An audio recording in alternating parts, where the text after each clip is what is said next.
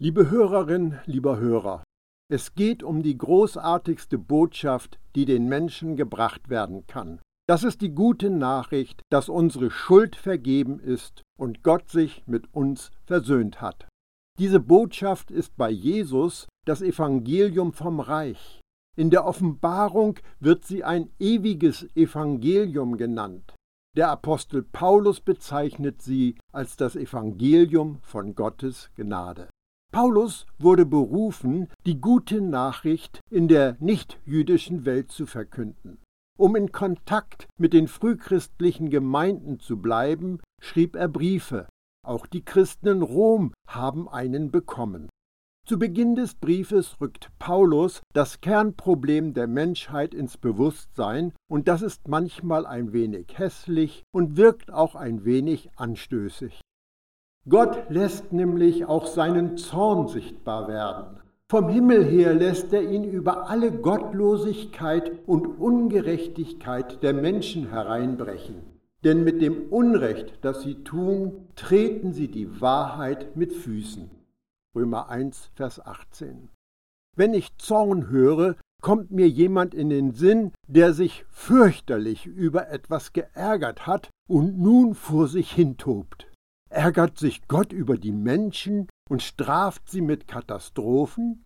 Hat er ein hitziges Temperament? Ist er bitterlich enttäuscht von uns hier unten? In Vers 17 wurde darauf hingewiesen, dass Gott uns im Evangelium seine Gerechtigkeit zeigt. In gleicher Weise lässt Gott auch seinen Zorn sichtbar werden. Aber aufgepasst, sein Zorn ist gegen Gottlosigkeit und Ungerechtigkeit gerichtet, nicht gegen die Menschen. Sein Zorn ist ein entschiedenes Nein zu allem, was uns daran hindert, seine Liebe zu erfahren. Gott lässt seinen Zorn sichtbar werden, steht in der Gegenwartsform. Wenn Gott nicht wütend ist, stattdessen seinen Sohn hergibt, um uns zu retten, was ist dann dieser Zorn von Gott? Was mit Zorn übersetzt ist, kann auch Leidenschaft oder Unwille oder die nach außen wirkende Erscheinungsform eines heftigen inneren Aufbegehrens bedeuten. Wie wir in Kapitel 1 und später auch in Kapitel 2 sehen werden, richtet sich Gottes Aufbegehren dagegen, dass Menschen tödliche Entscheidungen treffen und in Adam verharren, dass sie die Trennung von Gott bevorzugen und dass deswegen der Tod über sie herrscht. Wenn du Nein zu Jesus sagst, bist du für Gott tot. Seine Erlösung und seine Versöhnung mit dir bleibt für dich wirkungslos. Und darauf bezieht es sich, dass Gott seinen Unwillen über Gottlosigkeit und Ungerechtigkeit durch das Evangelium der Gnade vom Himmel her sichtbar werden lässt. Gottlosigkeit und Ungerechtigkeit sind die Folge, wenn die Leute die Wahrheit unterdrücken. Dieses Wort hat auch die Bedeutung von aufhalten, zurückhalten, niederhalten. Mit Wahrheit sind nicht nur unumstößliche Fakten gemeint, sondern es ist in erster Linie Jesus. Aber er wird niedergehalten und zum Schweigen gebracht. Wie wir sehen werden, bezeugt das Gewissen den Menschen, dass es einen Gott gibt, dass wir nicht zufällig da sind und dass wir vor allem keine unkontrollierte Laune der Natur sind ein solch tolles Gebilde, das wir Erde nennen, und alles, was darauf existiert, erscheint nicht einfach so. Wenn eine Autofabrik durch eine Explosion in die Luft fliegt und der Staub sich gelegt hat, dann steht da mitten in den Trümmern kein nagelneues, fertiges, fahrbereites Auto. So etwas passiert nicht. Die Erde und der Mensch waren Gottes Idee und Werk. Und alles, was wir sehen, bezeugt diesen Gott. Er ist in unser Bewusstsein hineingelegt. Was wirst du also damit machen? Erkennst du diese Tatsache an oder wirst du sie unterdrücken? Das ist die Argumentation von Paulus. In vier Worten zusammengefasst. Du weißt es besser. Paulus will alle Menschen erreichen. Aber mache es dir immer wieder bewusst, du bist nicht mit jedem Satz gemeint. Erinnere dich daran, wo wir gerade sind. Wir sind im ersten Kapitel des Römerbriefes. Hier wird das Problem der Menschen, die in Adam verharren, beschrieben. Aber du bist doch ein wiedergeborenes Gotteskind in Jesus. Wir sind noch bei der Betrachtung der Baustelle im menschlichen Sein. Wir sind noch nicht bei der Lösung angekommen. Römer 1. Das Problem. Römer 2. Mehr zu dem Problem. Römer 3. Glaube. Was ist Glaube? Römer 4. Du wirst gerechtfertigt durch den Glauben und nicht durch fromme und religiöse Werke. Römer 5. Du hast durch Jesus völligen Frieden mit Gott. Er ist nicht böse auf dich. Römer 6. Du machst eine radikale Herzoperation durch. Raus mit dem Alten, rein mit dem Neuen. Du wirst eine neue Schöpfung, ein neues Selbst, das für Gott lebendig ist. Römer 8. Leben durch den Geist. Römer 12. Sinnen und Trachten werden erneuert. Da kommen wir auch noch hin. Aber in Kapitel 1 beschreibt Paulus, was für Ärger sorgt. Und das ist nicht, dass der Mensch in der Gottesferne ein unartiges Kind ist, das zu viel lügt, betrügt und stiehlt. Es gibt ein Kernproblem, das dem menschlichen Verhalten zugrunde liegt. Das kann man nicht durch Erziehung aus der Welt schaffen. Das löst man auch nicht wenn man die Leute dazu bringt, ihren Wortschatz zu ändern. Auch Universitätsabschlüsse bringen den Menschen nicht wirklich weiter. Denn das Problem liegt tiefer als der Wortschatz, tiefer als unser Benehmen, tiefer als unsere Bildung. Es ist die Beschaffenheit des menschlichen Herzens und des menschlichen Geistes. Und der Mensch weiß, dass es da ein ungelöstes Problem gibt. Aber er unterdrückt die Wahrheit. Er ignoriert die Tatsache, dass er geistig nicht wirklich lebt. Denn was man von Gott erkennen kann, ist in ihnen sichtbar geworden. Denn Gott selbst hat es ihnen sichtbar gemacht. Römer 1, Vers 19. Zwei Perspektiven, sichtbar in ihnen und sichtbar für sie. Das bedeutet also, dass da etwas in das Bewusstsein hineingelegt worden ist, die Erkenntnis, dass da ein Gott ist. Wir werden in Römer 2 sehen, dass es ein Wissen ist, das im menschlichen Gewissen verankert liegt, und du kannst es einfach nicht loswerden. Darum sagt Paulus, dass es in den Menschen sichtbar ist. Und wenn du dich umschaust, ist es auch für sie sichtbar gemacht worden. Die Wälder, die Flüsse, die Hügel und Berge, die mit Leben gefüllten Ozeane, Sonne, Mond und Sterne, die Abläufe im Weltall. Alles ist so präzise aufeinander abgestimmt. Das menschliche Auge, die Hand, alles funktioniert auf eine wunderbare Weise. Vieles ist unvorstellbar. Diese Genialität ist in uns sichtbar und sie ist für uns sichtbar, wohin wir auch schauen. Wohin der Mensch sich wendet, schallt es ihm entgegen, es muss einen Gott geben. Ja, das, was zu seinem unsichtbaren Wesen gehört, kann schon seit Erschaffung der Welt anhand seiner Schöpfungswerke mit dem Verstand begriffen und angeschaut werden. Dazu gehört seine ewige Existenz, seine Macht und die Tatsache, dass er wirklich und wahrhaftig Gott ist. Deshalb können sie keine Entschuldigung vorbringen. Römer 1, Vers 20. Unsere aufgeklärte Welt hat ein Problem mit dem Ursprung. Wir bekommen ernste Schwierigkeiten mit dem Nullpunkt, wenn man unsere Existenz als Zufall bezeichnen will. Jeder Wissenschaftler, der den Titel wert ist, der an seiner Bürotür steht, weiß, dass es ungelöste Fragen zu der Herkunft gibt. Und das heißt zum Beispiel, es kann nicht logisch nachvollziehbar erklärt werden, wie eine lebende Zelle aus nicht lebenden Zellen entstehen soll. Simsalabim, einfach auf magische Weise, eine tote Zelle ohne Leben darin, die irgendwie auf geheimnisvoller Weise Leben hervorbringt? So etwas passiert nicht. Und wir bekommen eine weitere von der Wissenschaft unbeantwortete Frage, wo in aller Welt kommen die Zellen ohne Leben, die Atome und Moleküle und so weiter her? Jedem Erklärungsversuch folgt die Frage, und wo kommt das her?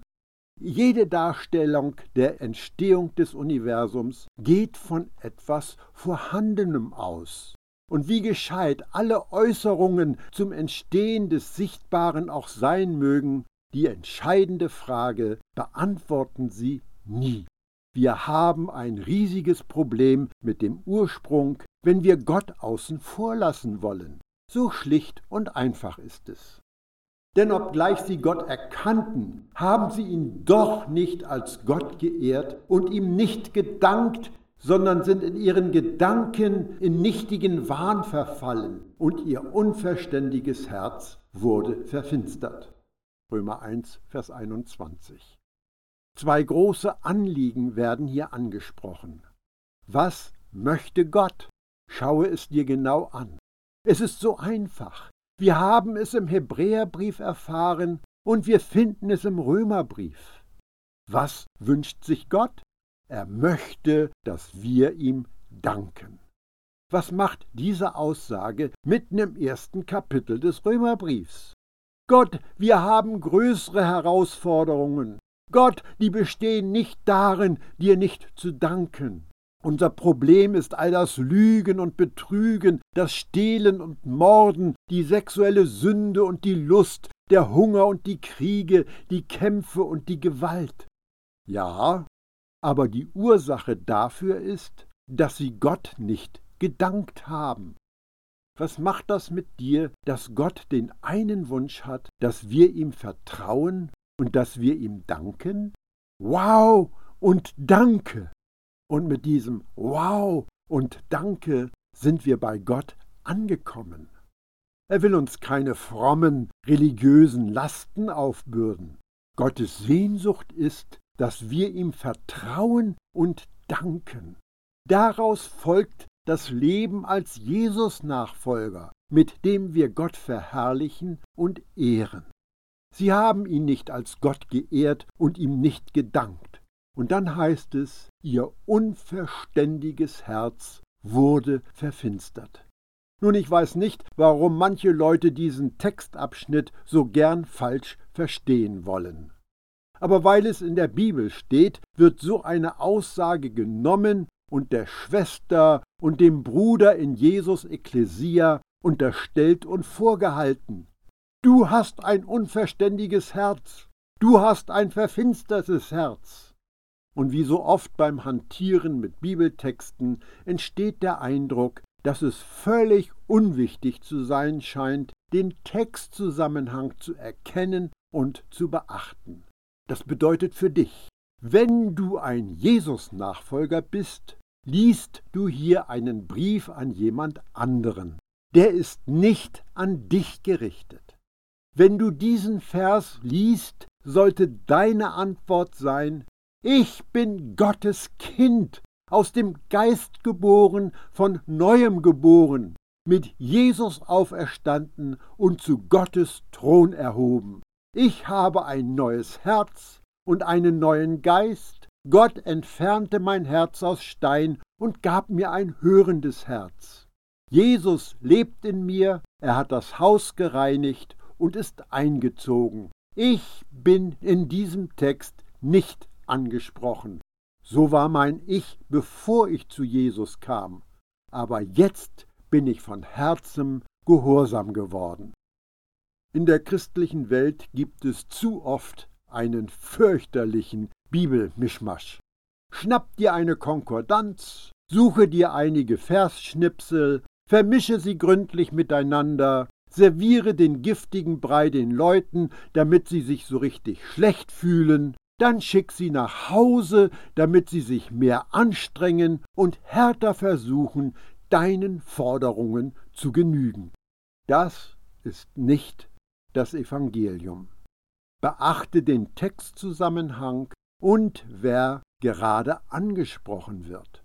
Paulus schreibt von Menschen, die Jesus nicht als Retter und Herrn angenommen haben.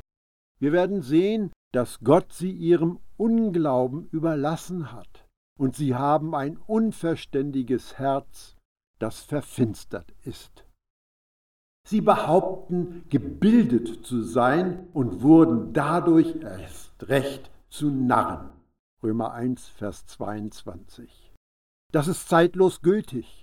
Wir haben es in der griechischen Gesellschaft jener Tage gesehen. Wir haben es in der römischen Gesellschaft jener Tage gesehen. Und wir sehen es heute, 2000 Jahre später. Der aufgeklärte Mensch könnte sagen, ach, du bist Christ? Ich meine, Christen sind einfach etwas rückständig in ihrer Erkenntnis. Was sie brauchen, ist mehr Bildung. Versteh mich nicht falsch, du musst dich einfach intensiver mit der Materie beschäftigen, mit den neuesten Theorien und Forschungsergebnissen. Hast du die neuesten Ausarbeitungen zum Römerbrief gelesen? Nein?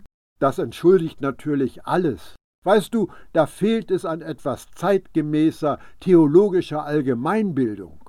Du bist offensichtlich nicht auf dem neuesten Stand. Du solltest wissen, dass die Worte, die du liest, nicht bedeuten, was sie bedeuten.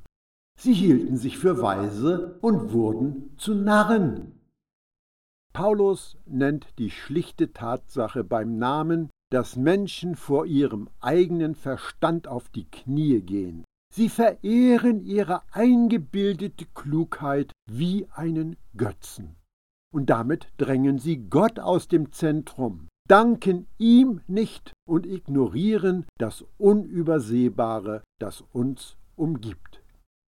An die Stelle der Herrlichkeit des unvergänglichen Gottes setzten sie das Abbild des vergänglichen Menschen und die Abbilder von Vögeln, vierfüßigen Tieren und Kriechtieren.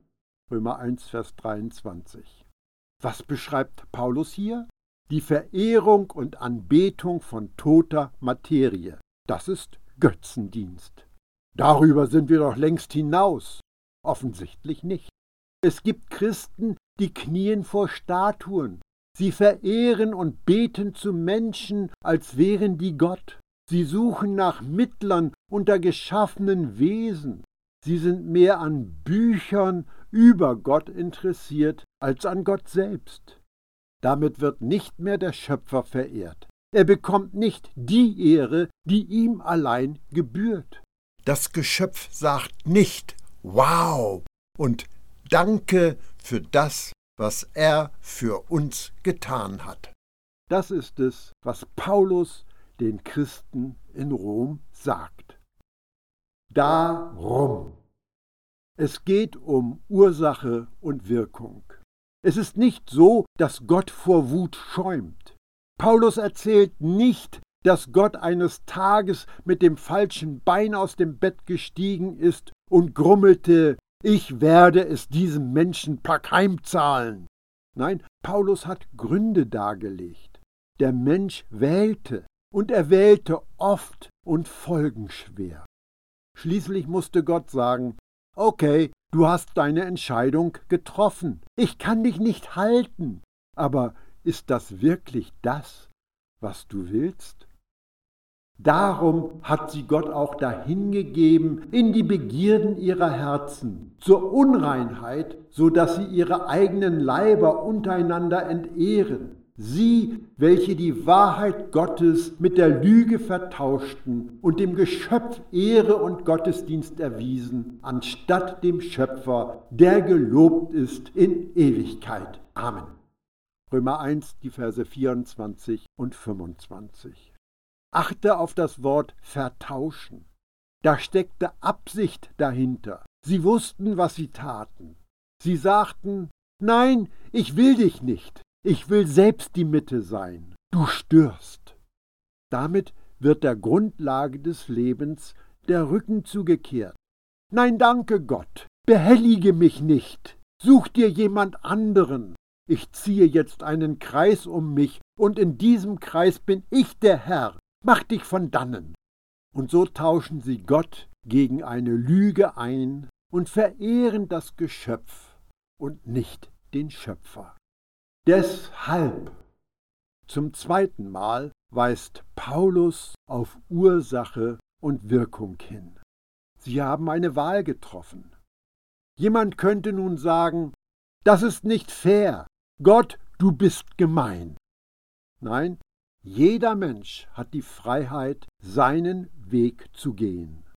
Aber die Entscheidungen, die sie getroffen haben, führten sie immer weiter von Gott weg, und sie machen es dem Heiligen Geist schwer bis unmöglich, an ihr Herz heranzukommen. Und mal ehrlich, würdest du so etwas wirklich wollen? Die letzten Verse des ersten Kapitels sind eine Aufzählung von Folgeerscheinungen bei den Menschen, die sich gegen die Anbetung und Verehrung von Gott entschieden haben.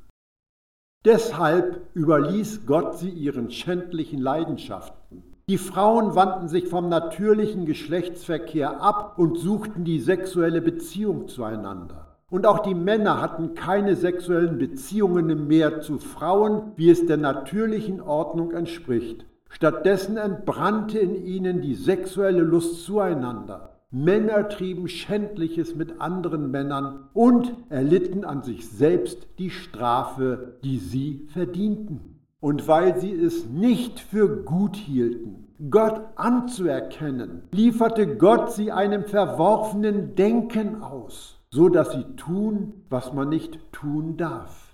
Die Menschen praktizierten schließlich jegliche Art von Ungerechtigkeit, Boshaftigkeit, Geldgier und Schlechtigkeit. Sie sind geprägt von Neid, Mordgedanken, Streitigkeiten, List und Hintertriebenheit. Sie verbreiten böse Gerüchte und sind Verleumder und Gotteshasser. Sie sind arrogant und von sich selbst eingenommen. Sie denken sich üble Dinge aus und lehnen sich gegen ihre Eltern auf. Sie sind völlig unverständig, treulos, sind unfähig, andere zu lieben und echte Anteilnahme zu zeigen. Römer 1, die Verse 26 bis 31. Der Apostel Paulus skizziert hier Verhaltensmuster. Sie sind eine logische Konsequenz davon, wenn der Mensch Gott aus seinem Leben verbannt. Wer sich weigert, sich in Jesus hineinversetzen zu lassen, bleibt in Adam und damit in der Gottesferne und in geistiger Dunkelheit. Wir bekommen hier aber keinen Freibrief, um angebliche Sünder anzuprangern. Paulus zählt Schattierungen der Verdorbenheit der nicht erlösten Menschheit auf. Und doch werden diese Texte von vielen als Knüppel benutzt und zwar überwiegend von solchen, die von sich behaupten, Jesus nachzufolgen. Und sie prügeln damit auf Menschen ein, die sie als Sünder ausgemacht haben. Aber bevor du der Versuchung erliegst, Paulus zu missbrauchen, um zum Beispiel Menschen wegen eines angeblichen sexuellen Fehlverhaltens anzuprangern, lies den Text sehr, sehr sorgfältig. Achte darauf, was alles von Paulus genannt wird. Da ist für jeden etwas dabei, auch für dich. Alles Genannte hat dasselbe Gewicht, und darunter sind Auflehnen gegen die Eltern, Treulosigkeit, Lieblosigkeit, Geldgier, Neid, Streiterei, Tratscherei, Gerüchte verbreiten und so weiter. Dazu kommt noch, dass in vielen christlich-religiösen Kreisen das Evangelium der Gnade eingetauscht wird gegen, wie es bei Luther heißt, Fabeln. Das sind erlogene Geschichten. Jeder wird einen passenden Schuh finden. Was will Paulus von uns? Er macht klar, dass ein Mensch ohne Gott erledigt und tot ist und alle Menschen in Adam befinden sich im selben Wrack. Aber Rettung ist möglich. Die besteht darin, dass das tote Herz, dieses Herz, das tot für Gott ist, entfernt wird. Es wird nicht mit ein paar Stents zum Schlagen gebracht. Es wird herausgerissen und entsorgt, und dann wird es durch ein neues Herz ersetzt. Es gibt eine Herzoperation, einen DNA-Austausch. Wir haben von einem anderen Ersetzen gehört. Das ist das Problem. Menschen tauschten die Wahrheit gegen eine Lüge und damit Leben gegen den Tod. Aber wir können den Tod gegen das Leben in Jesus eintauschen. Das in Adam wird ersetzt durch in Jesus. Wir lesen diese Aufzählung, finden den passenden Schuh und fühlen uns miserabel. Aber das darf nicht sein, denn wir sind heilig, gerechtfertigt und tadellos. Darum können wir eine Beschreibung der gottlosen Menschheit lesen, ohne uns angesprochen zu fühlen, weil wir wissen, wo wir uns befinden. Weißt du, wo du bist? Du bist in Jesus. Du sitzt mit ihm zu Gottes rechter Seite. Das ist die Botschaft des Evangeliums. Wir akzeptieren die Beschreibung des Problems, weil es den Menschen auch eine Lösung anbietet. Wenn wir den Leuten bloß sagen würden, dass ihr Problem nur darin besteht, dass sie sich schlecht verhalten, dann würden sie vielleicht einfach versuchen, sich gut zu verhalten. Aber das Problem der Menschen besteht nicht darin, dass sie sich schlecht verhalten, sondern darin, dass sie tot in Adam sind. Wenn die Leute das begreifen und sich der Folgen bewusst werden, dann ist der Weg frei, eine neue Entscheidung zu treffen. Raus aus Adam, rein in Jesus. Du bist von Adam in Jesus versetzt worden. Ist es dir klar, dass es nicht darauf ankommt, was du tust? Entscheidend ist, wo du bist, in wem du bist. Sie kennen zwar die Rechtsordnung Gottes, die sagt, dass wer es so treibt, den Tod verdient. Und doch tun sie es nicht nur, nein, sie beklatschen auch noch, die es so treiben. Römer 1, Vers 32. Paulus ist überzeugt, dass ein universelles Wissen vorhanden ist, dass es einen Gott gibt. Und man muss diese in uns verankerte Ahnung bewusst unterdrücken, um im Unglauben zu verharren. Aber es drängt etwas an die Oberfläche. Es klingelt etwas in meinem Ohr. Denn jeder, der den Namen des Herrn anruft, wird gerettet werden. Römer 10, Vers 13. So mühelos ist die Erlösung. Es gibt aber immer noch Christen, die verweigern sich dieser geschenkten Errettung. So einfach kann und darf es nicht sein, mit Gott ins Reine zu kommen. Erlösung ist aber unkompliziert. Religiösen Leuten entgeht das oft, weil ihnen bei ihrem Bemühen, Jesus bei ihrer Rettung zu unterstützen, der Schweiß in die Augen läuft und ihren Blick verschleiert. Ich beende mit einem Wort von Jesus an Martha. Ich habe dir doch gesagt, dass du die Herrlichkeit Gottes sehen wirst, wenn du mir vertraust. Johannes 11, Vers 40. Mehr als Vertrauen ist nicht vonnöten.